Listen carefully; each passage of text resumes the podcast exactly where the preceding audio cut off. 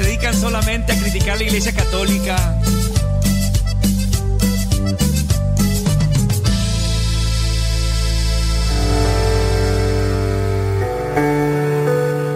Estas pláticas para matrimonios las damos todos los jueves a las 9 de la noche, hora del centro de México, vía Zoom.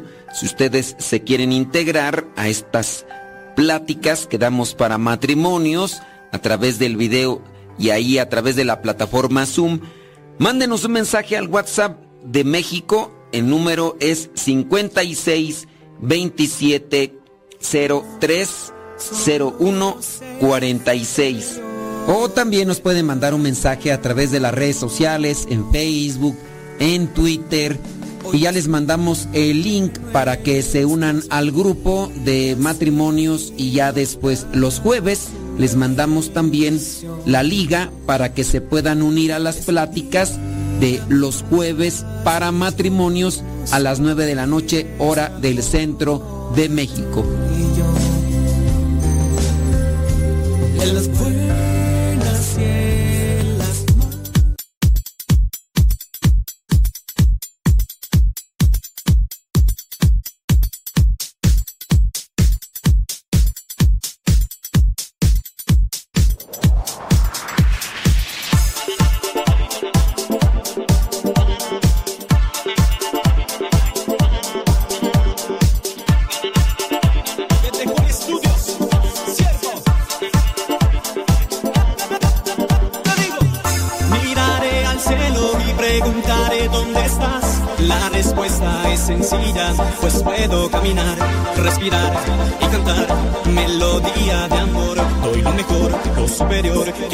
Siempre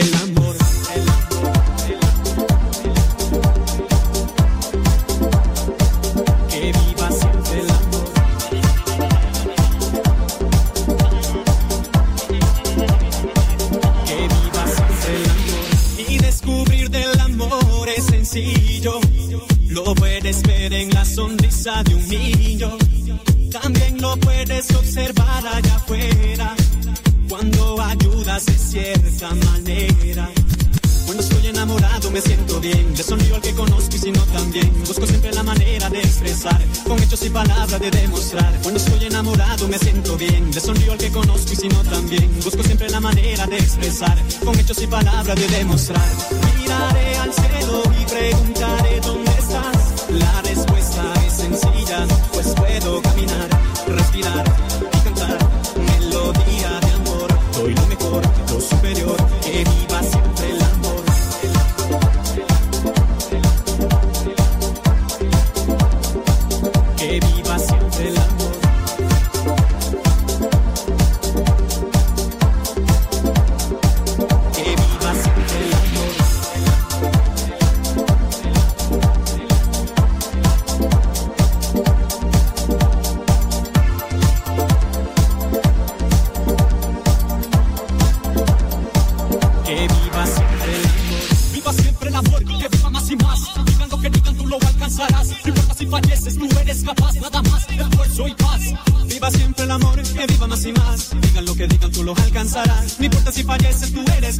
Nada más, esfuerzo y paz. Cuando estoy enamorado me siento bien. Le sonrío al que conozco y si no también. Busco siempre la manera de expresar, con hechos y palabras de demostrar. Y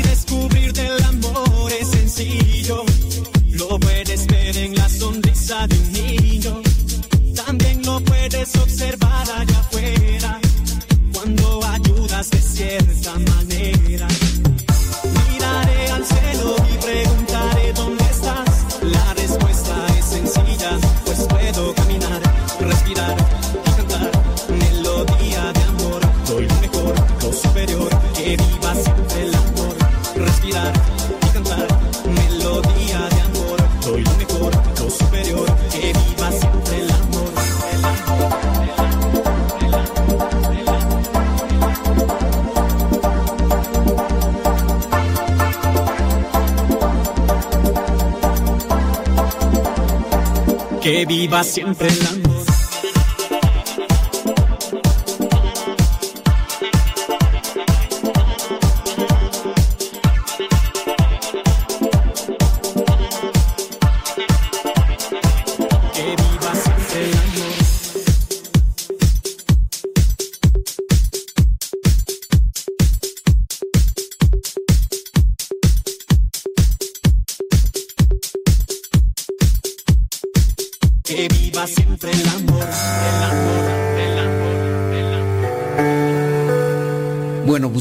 Eh, Isaías capítulo 40, versículo 3. Vamos a tomar este pasaje bíblico que es propio de el tiempo de preparación para la llegada de Cristo. Y este lo vamos a enfocar preparando matrimonios para la llegada de Cristo. Preparándolos, preparándose los matrimonios para la llegada de Cristo. En- hablando de esto de, de Adviento. Entonces, el Adviento pues es espera, es llegada, ya sabemos la etimología, eso es lo que significa. Adventus, Adviento, llegada o espera, espera en, en alguien. Veamos ahí el versículo 3 con el que comienza. Una voz grita, preparen al Señor un camino en el desierto. Preparen a Dios un camino en el desierto. Vamos a tratar de enfocarlo para los matrimonios. ¿De qué hablamos aquí cuando hay que preparar al Señor un camino? ¿Qué es el desierto? Pues yo creo que casi la mayoría conocemos qué es el desierto. El desierto es un lugar mm, que no tiene caminos a menos de que se los hayan hecho. Un lugar lleno de mm, eh, ramas, eh, de cactus. El desierto regularmente tiene matorrales, eh, tiene algunos animales, serpientes, lagartijas. Cuando uno llega al desierto, a lo mejor igual puede caminar por mucha arena, pero aquí estamos hablando de preparar a, a quien, al Señor, a Dios, un camino. Los caminos pues son idóneos porque nos ayudan a nosotros a dirigirnos a diferentes lugares. Aquí en México, hace muchos años, un español eh, comenzó a hacer un, un camino. No existían caminos como tal hace muchos años. Este español empezó a hacer un camino de Veracruz a la Ciudad de México. Él era comerciante. Él, pues sin duda venía, entonces era al ahí te ayude Dios, Dios te ayude, agárrate ahí por el monte, por el cerro y pues a ver, a ver cómo, cómo le haces. Ciertamente las personas a lo mejor ya sabían los, las veredas, pero en el camino tú te encuentras muchas veredas, te puedes encontrar eh, lugares que han servido nada más ahí para detenerse un rato y a lo mejor no te llevan a algún lugar o solamente te hacen dar vueltas. En el desierto pues no hay caminos. La voz del profeta aquí en Isaías es que hay que preparar un camino, hay que preparar algo. Pongamos el ejemplo de los matrimonios como una situación eh, que, que se da de manera así fortuita. Se casaron, ay bendito sea Dios. ¿Para dónde apuntan? No saben. No saben, se casaron. ¿Por qué se casaron? Porque dijeron que se amaban y se querían. Dijeron. ¿Por qué se casaron? Porque salió embarazada.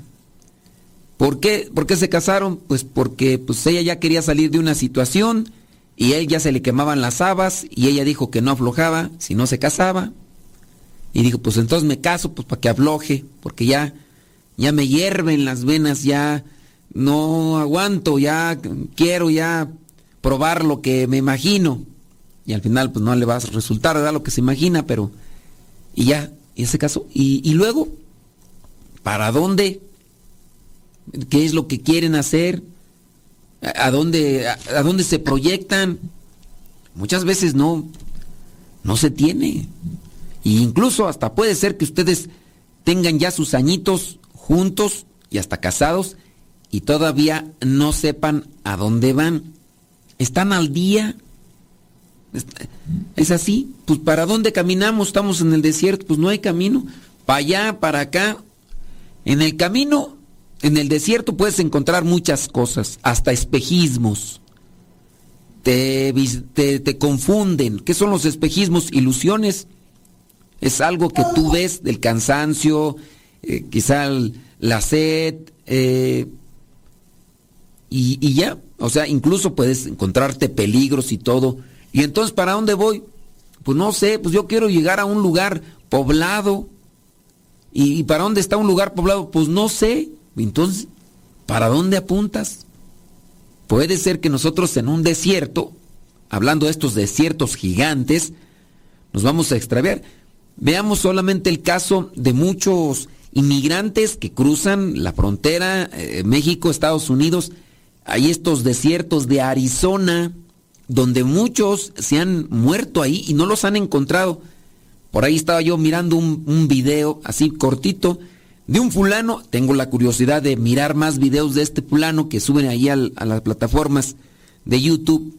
Este es aparentemente un, un mexicano con eh, con papeles porque está en la zona de Estados Unidos y está en el desierto buscando, buscando restos de, de migrantes, restos de personas que, que no las han encontrado, no las, porque muchos han cruzado y han desaparecido, los dejaron los coyotes abandonados. Los coyotes son las personas que, que se dedican a cruzar a los inmigrantes, a eso se les llama coyotes, digo, para el que no sepa, ¿verdad? Porque habrá muchos de ustedes que sí, también se les llama polleros, este, o coyotes.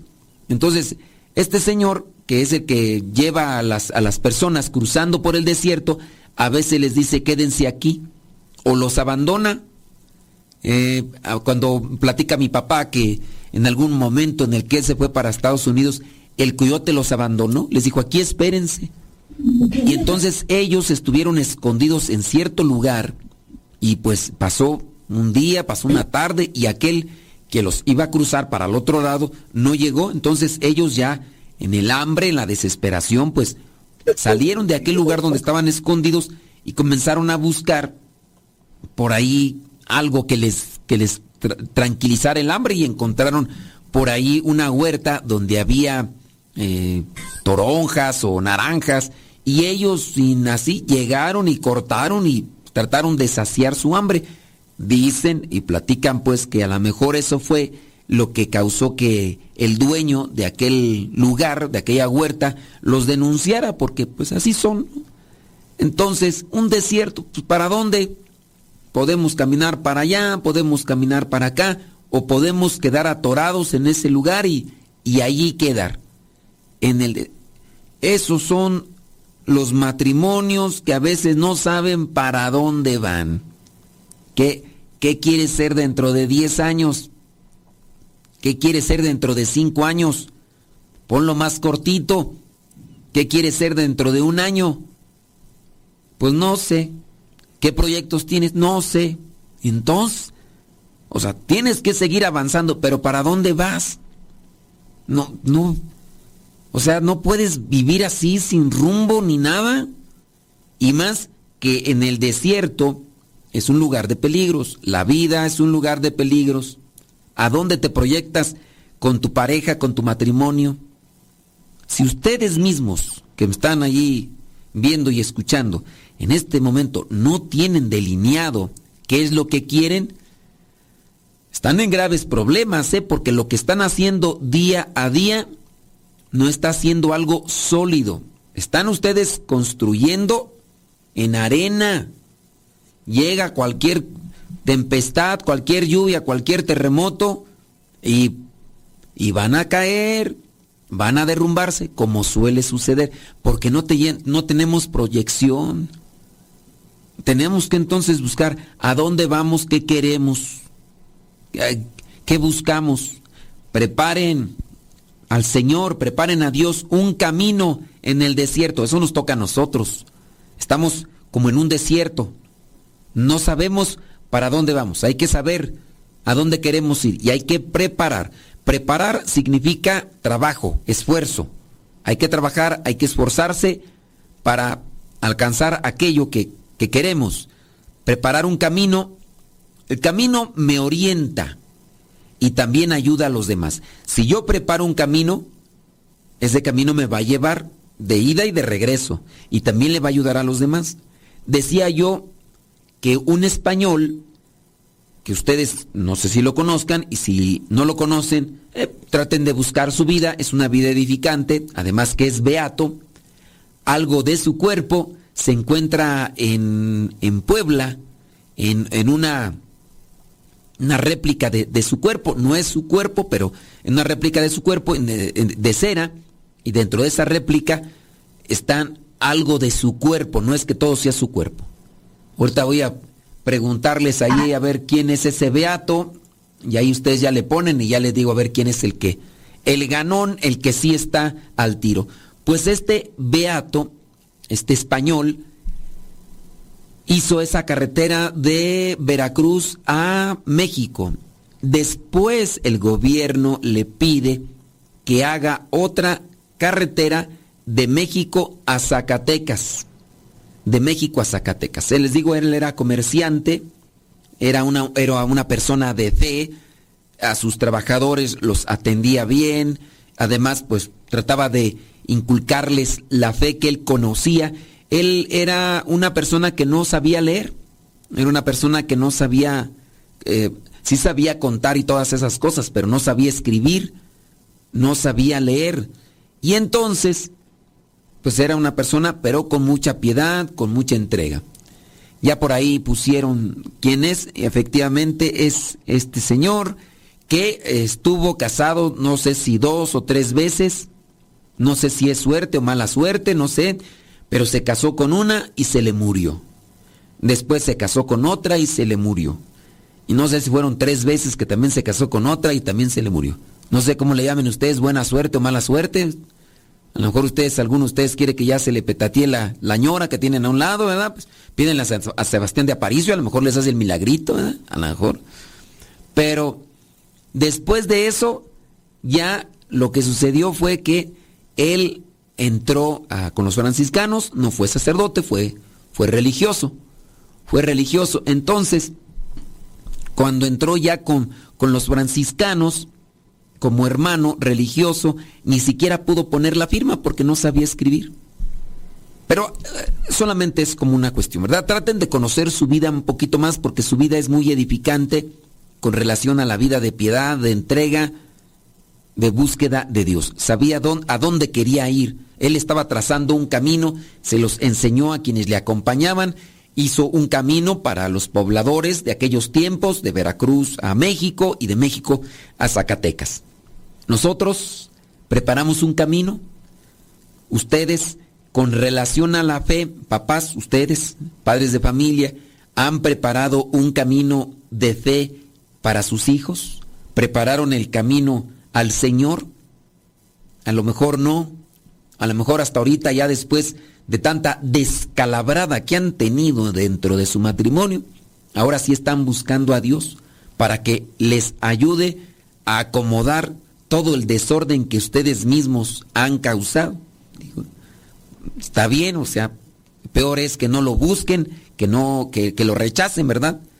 Pero ciertamente algunos de ustedes ya tendrán su tiempecito avanzado e incluso ya no tienen una influencia en sus hijos como para poderles decir esto es lo mejor, porque todavía a ustedes igual les hace falta. Prepararon ese camino al Señor, después ustedes pueden dirigirse hacia algo, hacia alguien, y le pueden dejar ese camino a los demás. Sebastián de Aparicio, él era comerciante, hizo el camino para él. ¿Quién más lo podía utilizar? Quien quiera salió beneficiada la persona o la gente que cruzara por él. Vamos a ir a dónde? A México. Agarra ese camino, esa brecha. ¿Cómo era? ¿Quién sabe cómo era? ¿Quién sabe cómo era? Pues era ojo de buen cubero, imagínense. Andar por aquí, por allá, eh, las sierras y, y, todo, ir cortando. Con, ¿Quién sabe cómo fue? Lo cierto es que. Se dice que también Sebastián de Aparicio, pues fue el de los que impulsaron la carreta y otros cosas, porque como era comerciante, venía ya de España y entonces él tuvo ahí algunos problemas y demás, entonces viene para acá, la famosa Nueva España de aquellos tiempos, y llega a hacer lo que hacía. Y así, eh, sin saber leer, sin saber escribir, comienza y, y es muy, tiene eh, es muy buen comerciante. No es injusto, porque es un hombre de fe, es un hombre de fe, por eso su vida es edificante. Nosotros estamos preparando el camino al Señor. Hay que, hay que buscar, porque preparar el camino al Señor es eh, en la fe. Conozco las oraciones, conozco algo, algo de la liturgia, conozco las cosas de la iglesia, lo que se puede, lo que no se puede.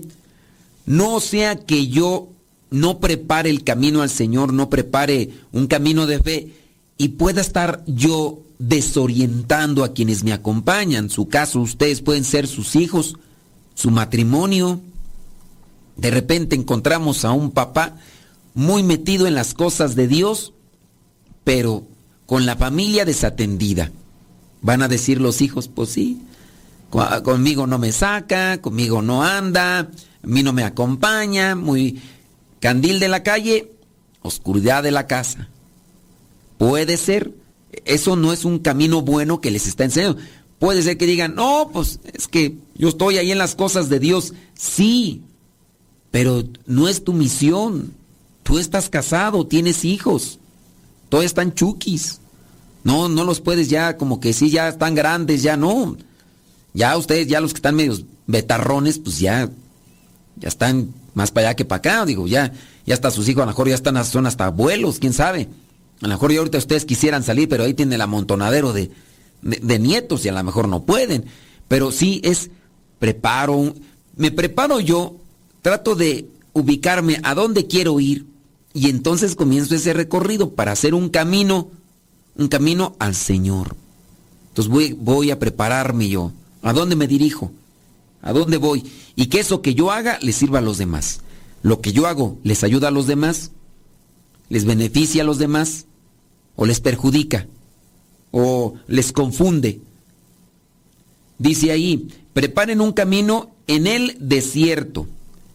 Tracen para nuestro Dios una calzada recta en la región estéril. Tracen. Hay que trazar. A ver, vamos a... Por aquí nos vamos, por acá. Hay que empezar a organizarnos para dónde, para dónde vamos, qué tenemos que hacer, hay que organizarnos en las cuestiones de fe. Tracen para nuestro Dios una calzada recta. Hablando de, una calzada recta, es la rectitud, es la forma de, de, comportarse, la forma de ser. Esa es la calzada que tenemos que, lo que estás haciendo es, es correcto, es honesto, es, es sincero o, ¿O es nada más para taparle el ojo al macho? ¿O es nada más para que los demás no digan?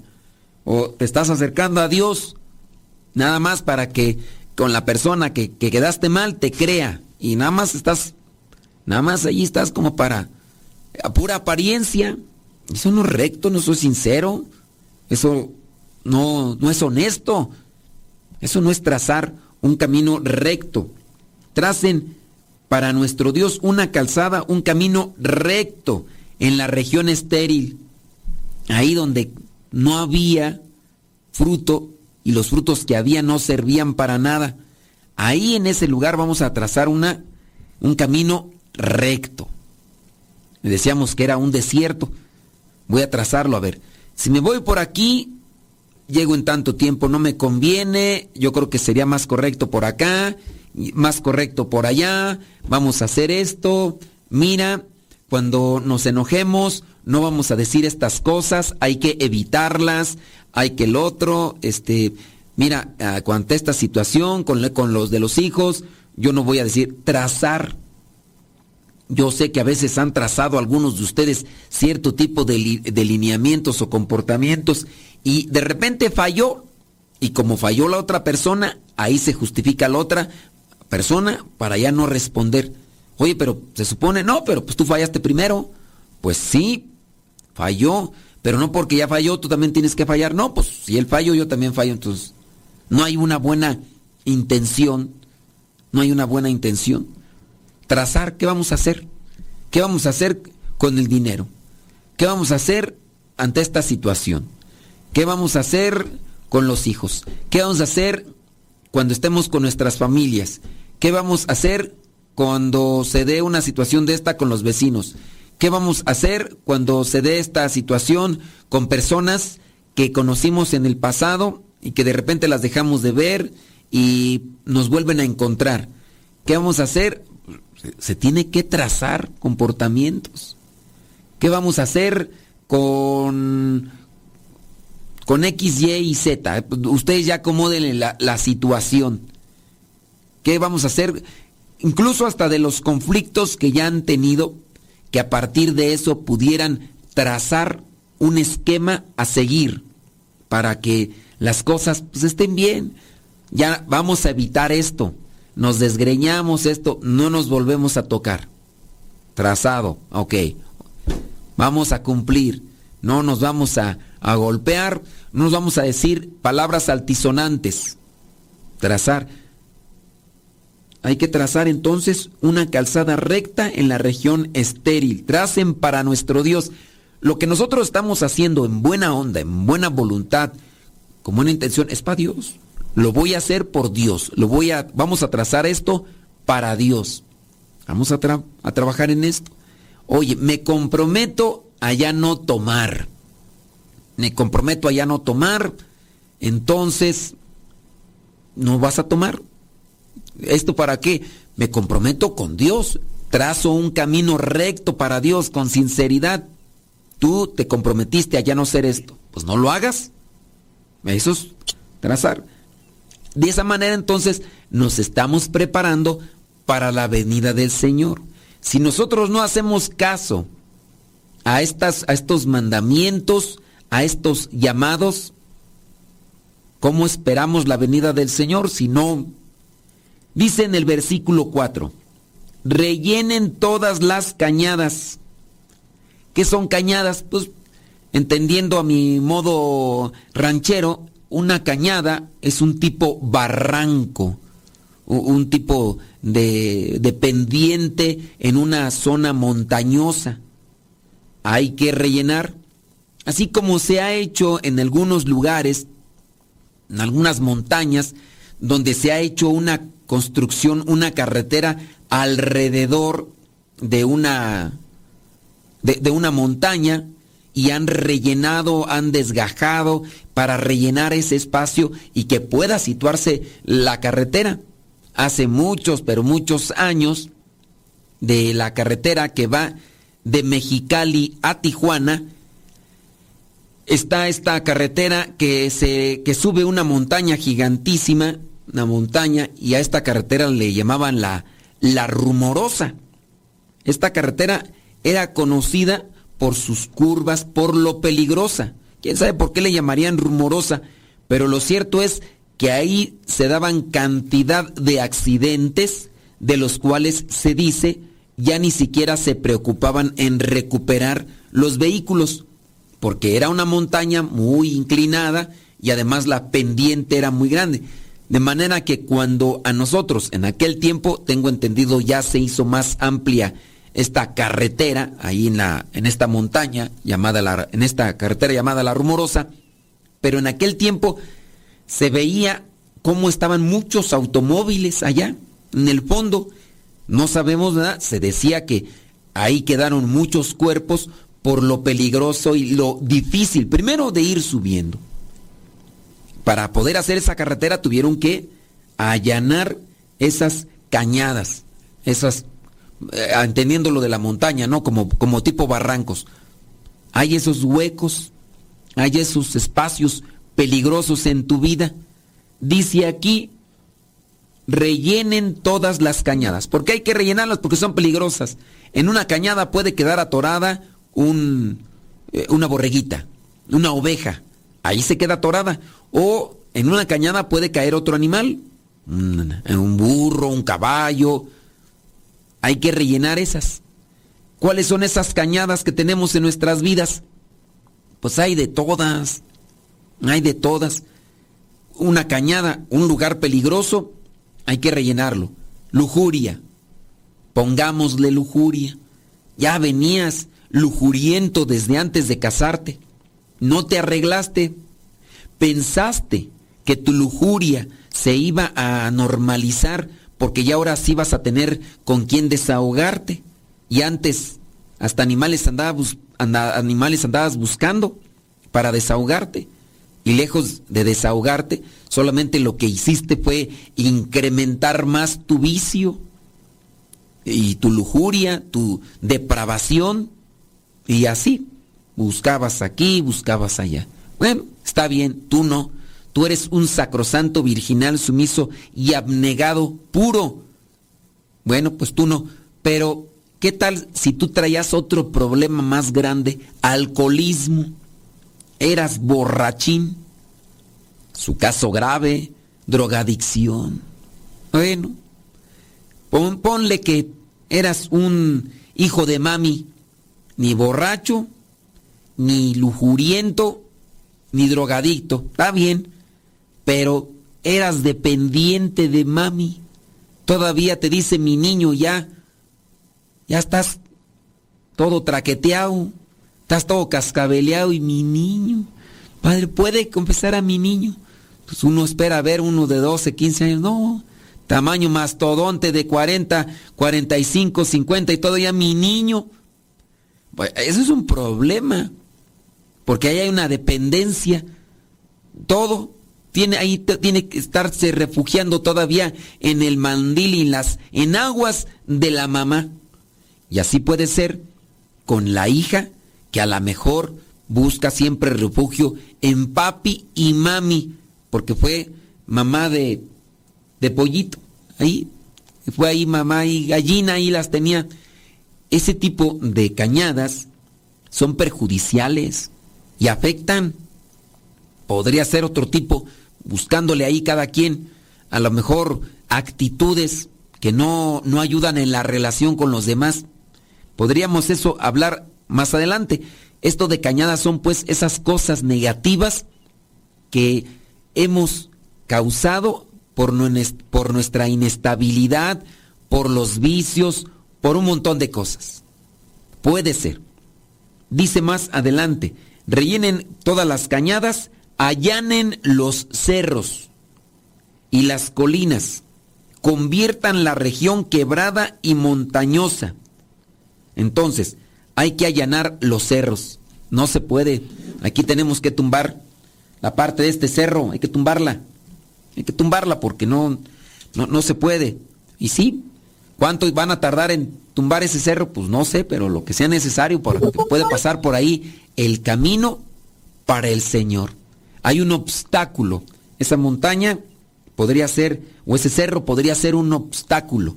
¿Cuál es el obstáculo que te impide acercarte a Dios, cuál es el obstáculo que te impide relacionarte bien con Dios, hay que quitarlo.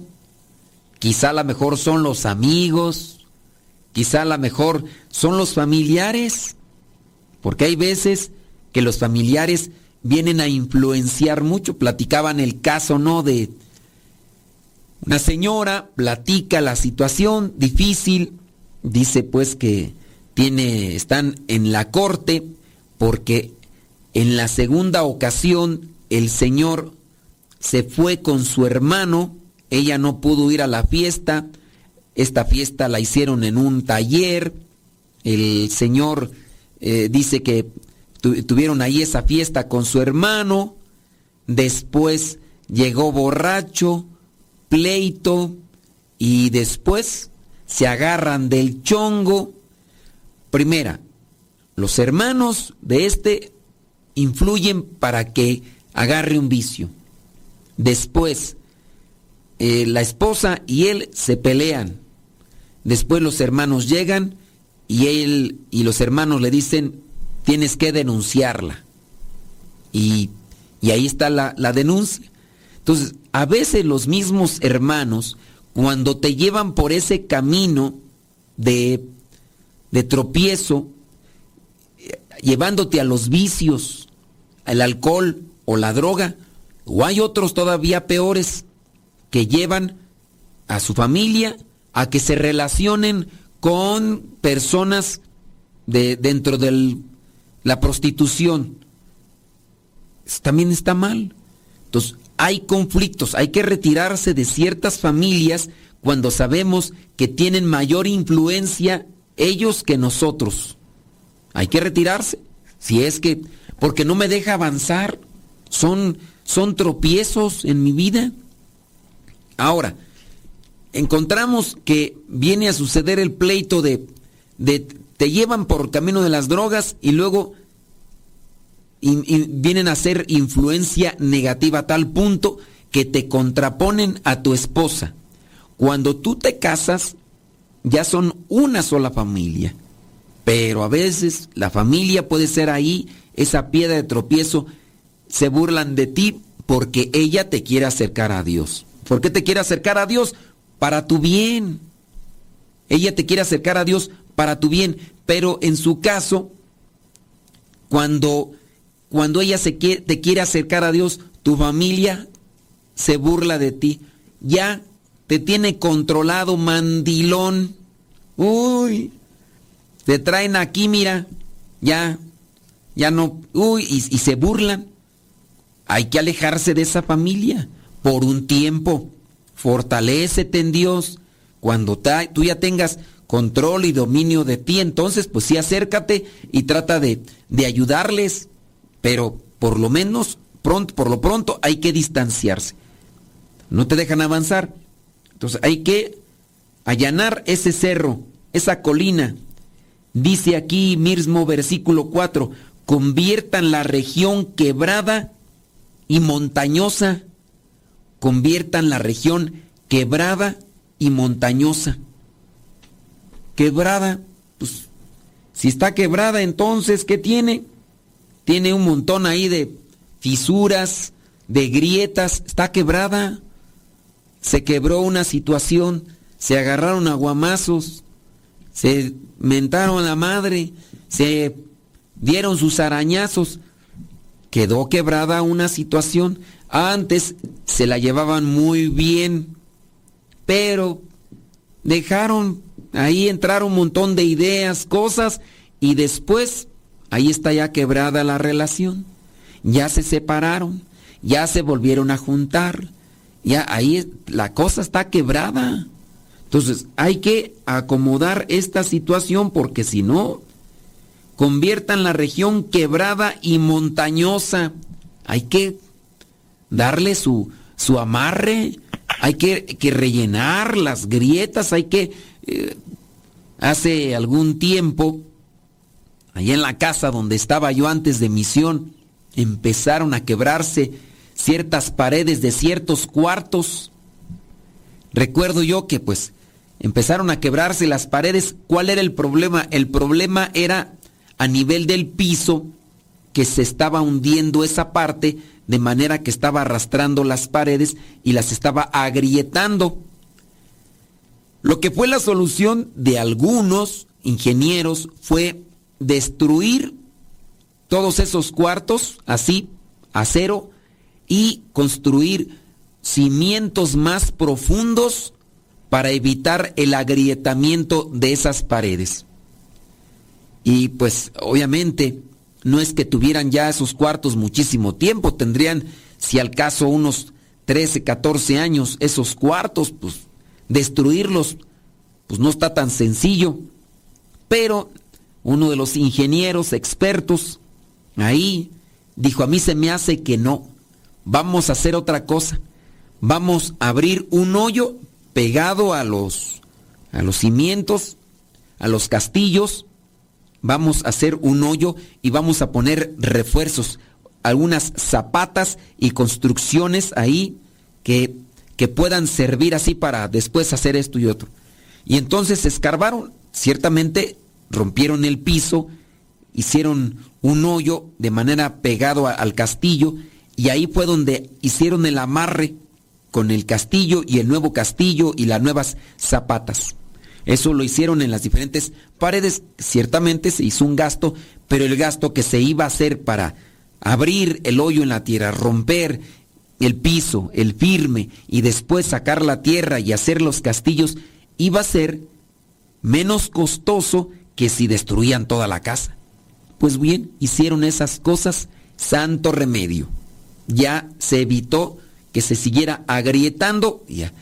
Hay que buscar qué refuerzos poner eh, en la situación matrimonial, si es que se quiere seguir teniendo el matrimonio.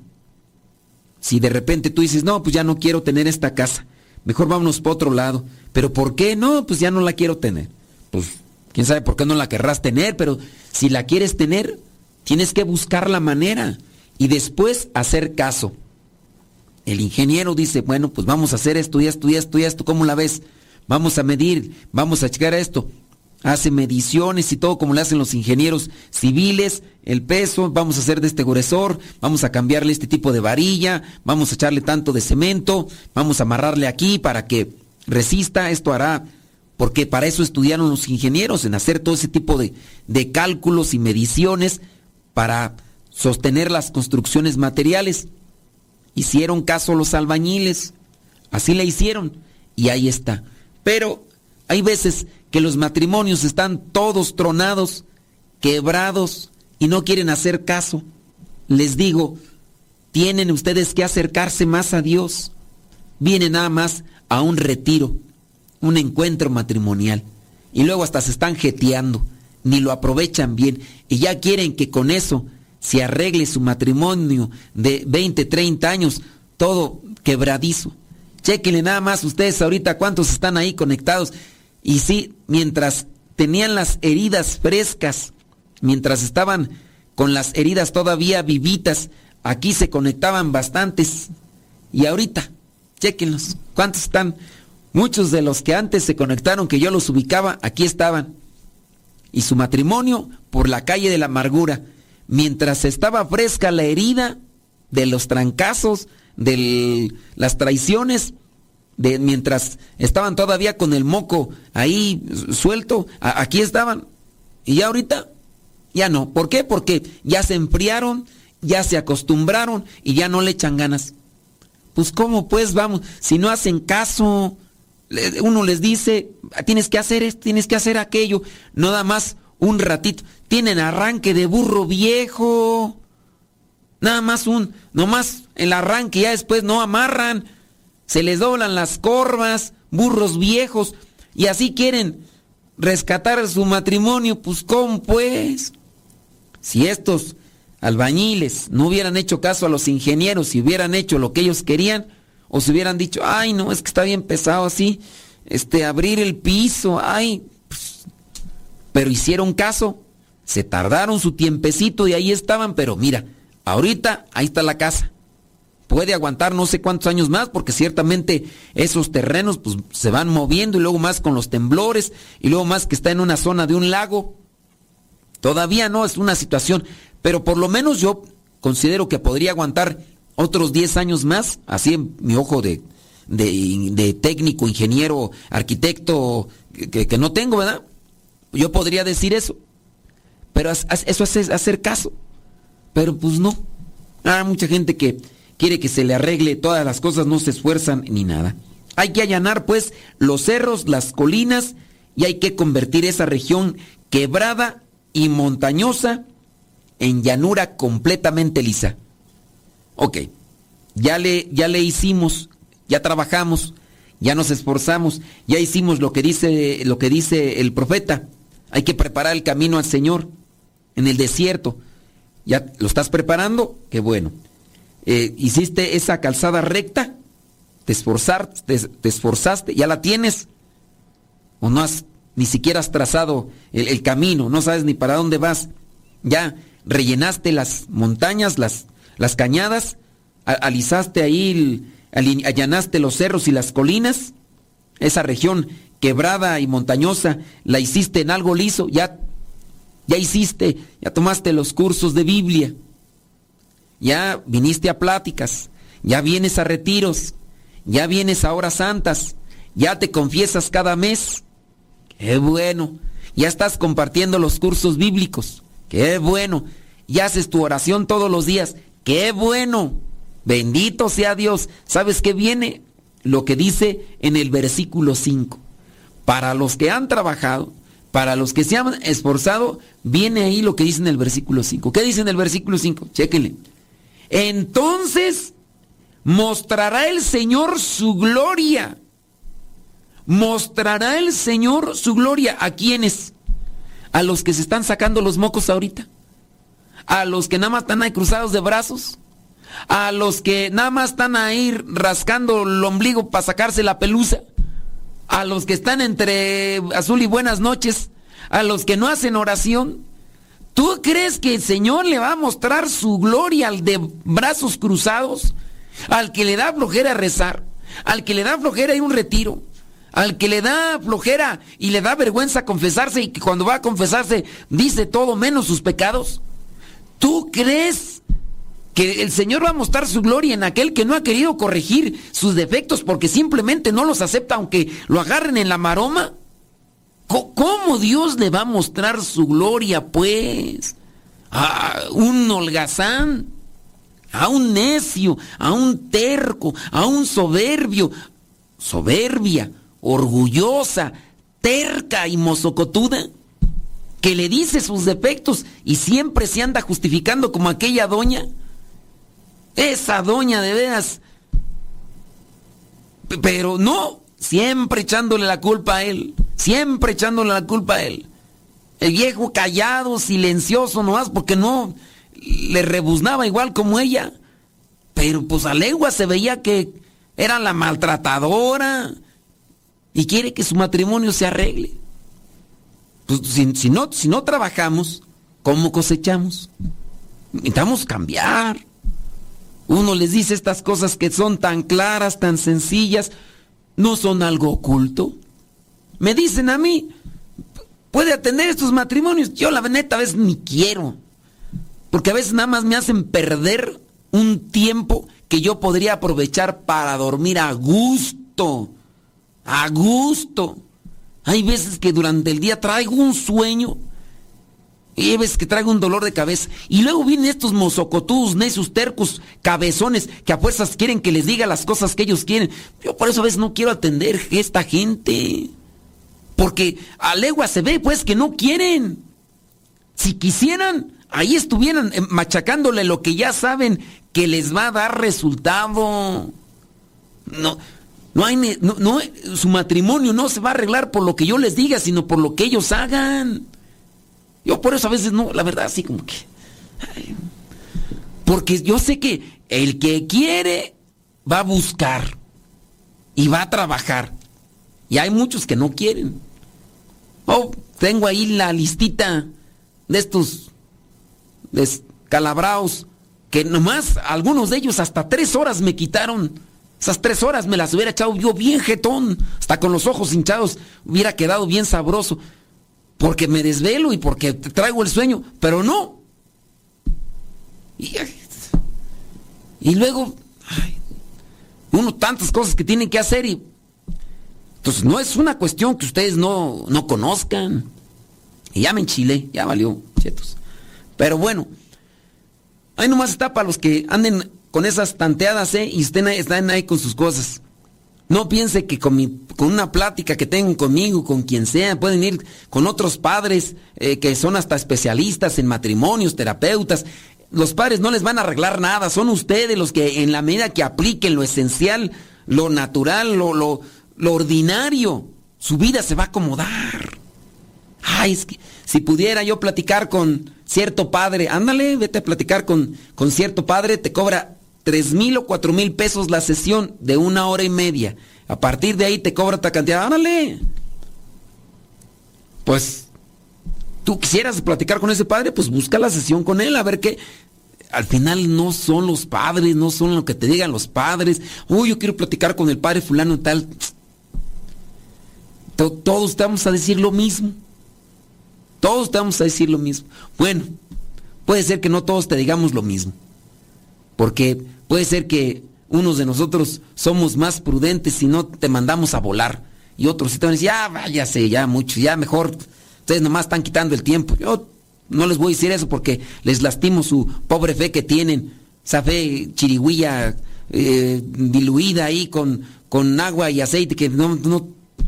Y por eso no les voy a decir las cosas. Pero Ahí, ustedes piensan, ahí ya está, se me perdió el asunto. Entonces, este, trabajenle. Si ustedes están bien, ustedes no tienen broncas, bendito sea Dios. Denle gloria a Dios. Ahorita están cosechando lo que han sembrado, bendito sea Dios. Ustedes dicen, no, Padre, nosotros sí rezamos. Yo rezo el rosario, bendito sea Dios. Rezamos la coronilla, bendito sea Dios. Vamos a la hora santa, bendito sea Dios. Vamos a misa, bendito sea Dios. Y estamos bien, claro, pues están trabajando bien, están ya trazaron su camino, vamos a hacer esto y lo otro, por eso están bien. Porque están haciendo las cosas bien. Pero encuentras estas ovejas descarriadas, descalabradas, chivos, ahorcaos, pues ¿Cómo está el asunto? Entonces mostrará el Señor su gloria y todos los hombres juntos la verán. El Señor mismo lo ha dicho. ¿Hasta qué momento podemos ver la gloria del Señor? Cuando hemos trabajado y hemos obedecido. Hemos obedecido y hemos trabajado. Como consecuencia hay un resultado. Hemos obedecido, hemos trabajado, hay un resultado. Y ahí está. Entonces el Señor mostrará su gloria y todos los hombres juntos la verán. El Señor mismo lo ha dicho. Veamos el versículo 6. Versículo 6. Una voz dice, grita. Y yo pregunto, ¿qué debo de gritar? Que todo hombre es como una hierba, tan firme como una flor del campo. La hierba se seca y la flor se marchita. Cuando el soplo del Señor pasa sobre ellas. Ciertamente la gente es como hierba. Ahorita estamos... Después, quién sabe. Me platican de, de uno de los... Eh, un señor que recientemente acaba de fallecer. ¿Cómo falleció? Sentado, comiendo. Así, sentado. La señora fue a misa, él se quedó ahí sentado y nomás, nomás inclinó la cabeza y ahí bailó las calmadas. Una religiosa fue con su familia, se despidió, llegó a la casa donde estaba de misión, saludó a los hermanos de misión y, y ahí estaba comiendo papaya, agachó la cabeza, se inclinó, se fue de lado de lado azotó la res y ahí quedó. La otra señora, rezandera del rosario y demás, también estaba platicando. Y también nomás cuando estaba ahí con las amigas, ahí nomás se fue de ladito, de ladito. Cuando le platicaban a otra señora, dice, ¿a poco, doña Estolia? Híjole, tan buena gente que era tan rezandera, no se perdía los rosarios, de seguro se murió con el Jesús en la boca. Dijo, no, ni así. Oña Eustolia nomás se fue así del agua, chinga, chinga, chinga, chinga. Ahí está la cosa. El ser humano, dice, es como hierba. Todo hombre es como una hierba. Ustedes están bien tranquilitos ahorita, quién sabe. Nomás me pelan los ojos, a lo mejor ya hasta se murieron y yo ni me doy cuenta, a lo mejor se quedaron con los ojos abiertos. La hierba se seca y la flor se marchita, pero la palabra de nuestro Dios permanece firme para siempre. Así que, ahí versículo 7, ciertamente la gente es como hierba. Aquí estamos, frescos, todavía. Bueno, ustedes ya medios, ahí cara de pan de muerto, ¿verdad? Pero que parecen ser apagada, pero aquí estamos la hierba se seca y la flor se marchita, pero la palabra de Dios permanece firme para siempre. La palabra de Dios permanece firme para siempre. La palabra de Dios no engaña, no defrauda, la palabra de Dios cumple. Si nosotros hacemos lo que la palabra de Dios dice, miraremos, dice, versículo 5, miraremos la gloria del Señor, pero trabajándole. Ahorita estamos, hay que darle mientras estemos. Así que ahí vamos a dejarle, versículo 8, la hierba se seca y la flor se marchita, pero la palabra de nuestro Dios permanece para siempre. Permanece para siempre. Bueno, vamos a ver el versículo 9. Súbete, Sión, a la cumbre de un monte. Levanta con Fuerza tu voz para anunciar una buena noticia. Levanta sin miedo la voz, Jerusalén, y anuncia a las ciudades de Judá. Aquí está el Dios de ustedes. Llega ya el Señor con poder, sometiéndolo todo con la fuerza de su brazo. Trae a su pueblo después de haberlo rescatado. Viene como un pastor que cuida su rebaño. Levanta los corderos en sus brazos, los lleva junto al pecho y atiende con cuidado a las recién paridas. El Señor, como buen pastor, tiene voz, tiene mando. En la medida en que nosotros nos dejemos abrazar por Él, Él nos va a cuidar, nos va a sanar, nos va a levantar. Pero si no lo buscamos, pues no. Dice por acá, bla, bla, bla, bla, bla. Ok, muy bien, no hay preguntas. Hoy están muy, este, ya me, se me hace que ya se murieron porque no hay nada. Eh, bla, bla, bla, bla, bla, bla. Acá, acá están platicando allá de la carretera. Muy bien, bueno, pues no hay preguntas, criaturas. Vámonos entonces a lo que sí nos ilumina, a lo que nos ayuda, que es la oración para llenarnos de Dios y entender qué es lo que nos está pidiendo día con día. Estas entonces cosas sencillas estas cosas sencillas, eh, hay que preparar el camino. Preparen. ¿Para dónde? ¿A dónde vamos? Vamos a ir para allá, vamos a ir para acá. Hoy nos vamos por aquí, nos vamos por allá. Hay veces que por ahí, cuando van por mí al, a la central de autobuses, ya de regreso, ¿por dónde vamos a ir? Pues vamos a checar aquí, vamos por acá, vamos por allá, no hay tráfico para allá. ¿Para qué? Pues para tardar menos, ¿Para qué? Para llegar más rápido. Pues hay que trazar un camino si queremos llegar. No sabemos dónde vamos. Pues, entonces, ¿cómo? Entonces, ¿ustedes a dónde van como matrimonio? ¿A dónde quieren ir? Si no tienen presente a dónde quieren ir, es que no, no sabemos, pues ya no, tan mal. ¿Qué quieren ser dentro de cinco años como matrimonio? Ahora, ¿Están haciendo lo que corresponde para alcanzar esa meta? ¿Están rellenando las cañadas? ¿Están allanando los cerros, las colinas? Eh, ¿Están convirtiendo esa región quebrada y montañosa en llanura completamente lisa? ¿O queremos ir a cierto lugar pero no trazamos nada? No, no planeamos nada. No, no, pues ahí está, está difícil. Por eso entonces acérquense, más pláticas, más lectura de libros que orienten, más reflexiones, más oración, más confesión, más eh, introspección, eh, más humildad para reconocer nuestros errores y nuestras faltas. Y en eso pues nos ayuda, nos ayuda la oración. Entonces vámonos a la oración para que encontremos esa iluminación. Fíjense que pensando en esta cuestión de lo que ya mencionamos solamente el profeta Isaías, para tratar de cerrar un asunto, creo que el versículo 21 de Mateo 7, Mateo capítulo 7, versículo 21, puede darnos también un, una cláusula muy importante para tener en cuenta que a veces nosotros estamos haciendo un cierto tipo de trabajo dentro de las cosas de Dios, pero también hay que profundizar realmente cómo estamos haciendo ese trabajo. Dice ahí versículo 21 de Mateo 7, no todos, no todos los que me dicen Señor, Señor, entrarán en el reino de los cielos, sino solamente los que hacen la voluntad de mi Padre Celestial.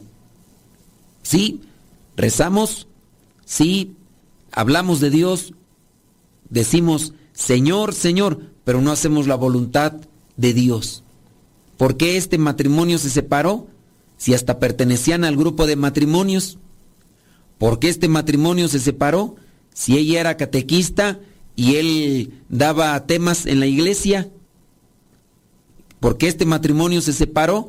Si este organizaban retiros multitudinarios, trajeron a conferencistas internacionales. Podríamos aplicarla en un contexto ya más particular. ¿Por qué este sacerdote dejó el ministerio? ¿Por qué esta religiosa dejó el ministerio? No todos los que me dicen, Señor, Señor, entrarán en el reino de los cielos. Estamos a veces envueltos en las cosas de Dios, pero no hemos dejado entrar a Dios en nuestras vidas. Y ahí es donde nosotros también tenemos que cuestionarnos por qué este que hasta da temas para matrimonios, cuando, ¿por qué está peleándose o está separado de su esposa? ¿Por qué? Pues porque estamos diciendo del Señor, pero no estamos haciendo la voluntad del Padre. Y ya veíamos en esta lectura de Isaías lo que Dios está pidiendo quieren ser matrimonios preparándose para la venida del Señor, trabajenle. Quieren ver el rostro del Señor, la gloria del Señor, trabajenle. Me la aplico a mí como consagrado. Quiero ver la gloria del Señor en esta vida y en la que viene. Pues tengo que trabajar. Tengo que trabajar, tengo que desvelarme, tengo que buscar la adoración. Hay algunos que por ahí a veces le dedican tiempo a cuidar su físico, que van al gimnasio, van al gimnasio, procuran ir no sé cada cuánto, porque como también pagaron, van al gimnasio. Y después no se les ve en la hora santa. A lo mejor estoy juzgando mal. A lo mejor se levantan ellos a las 3 de la mañana a rezar la coronilla la misericordia y, y a lo mejor están allí haciendo la adoración al Santísimo y uno acá anda nada más escupiendo veneno, puede ser, puede ser. No todo el que me dice Señor, Señor entrará en el reino de los cielos, sino el que hace la voluntad de mi Padre. Hay que trabajar en la fe. Ya, ya miramos los pasos. Trazar un camino. Allanar lo que vendría a ser las cañadas. Allanar los, los, rellenar las cañadas, allanar los, los cerros, las colinas. Hay que trabajarle. No, no le trabajas.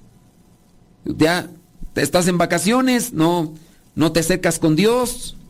Estás en vacaciones, no te acercas con Dios. El diablo no agarra vacaciones. El diablo anda como león rugiente buscando a quien devorar. No, no hay que ser ingenuos, hay que ayudarnos. Ustedes tienen alguien con quien se puede ayudar. ¿Quién sabe si si, ustedes son los que quieren ayudar o, los quieren ayudar. Nosotros aquí tenemos una comunidad, yo mañana me tengo que levantar temprano y ustedes ven, eh, durante el día voy a rezar, a las vísperas vamos a rezar, yo busco mi hora santa, a veces que llegan, a veces que no llegan, yo la voy a buscar, tener un espacio con Dios, yo porque yo quiero trabajar en mí, nos ayudamos en comunidad, ustedes como pareja, como matrimonio, trabajen en el terreno de su corazón, traten de allanar esas cosas, de corregir esas grietas, pero con Dios. No van a corregir sus vidas echándose y reclamándose y haciéndose ver sus defectos, sino van a corregir sus defectos no porque se los evidencien o porque se los restrieguen en la jeta al otro, para que, ya ves, ya ves, estás mal, estás mal, acepta. Así no se va a corregir una persona se va a corregir la persona en cuanto acepte y trabaje en ese defecto, que es vaciarse de eso, llenarse de Dios. Vaciarse de lo malo y llenarse de Dios.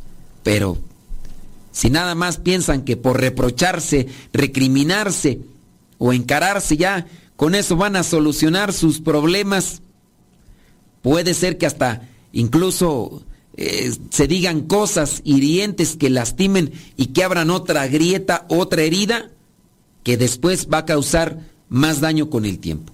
Sean cautelosos y prudentes para cuando se señalen los defectos, analicen el modo como se los dicen, el, el tonito de voz, las palabras que se dicen, porque sí hay cosas que hay que corregir, pero no se corrigen señalándolas o metiéndole el dedo en la herida y, decirle, tú eres esto, perro.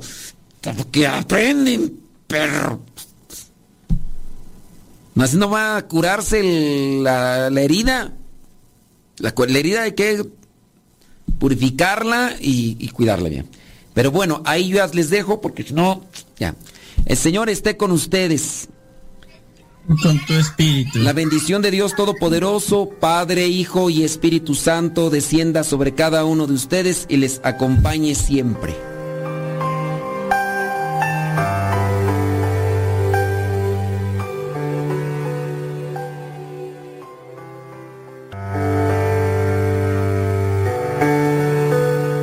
Estas pláticas para matrimonios las damos todos los jueves a las 9 de la noche, hora del centro de México, vía Zoom. Si ustedes se quieren integrar a estas pláticas que damos para matrimonios a través del video y ahí a través de la plataforma Zoom, mándenos un mensaje al WhatsApp de México. El número es 56 27 03 0146. O también nos pueden mandar un mensaje a través de las redes sociales, en Facebook, en Twitter. Y ya les mandamos el link para que se unan al grupo de matrimonios y ya después los jueves les mandamos también la liga para que se puedan unir a las pláticas de los jueves para matrimonios a las 9 de la noche hora del centro de México.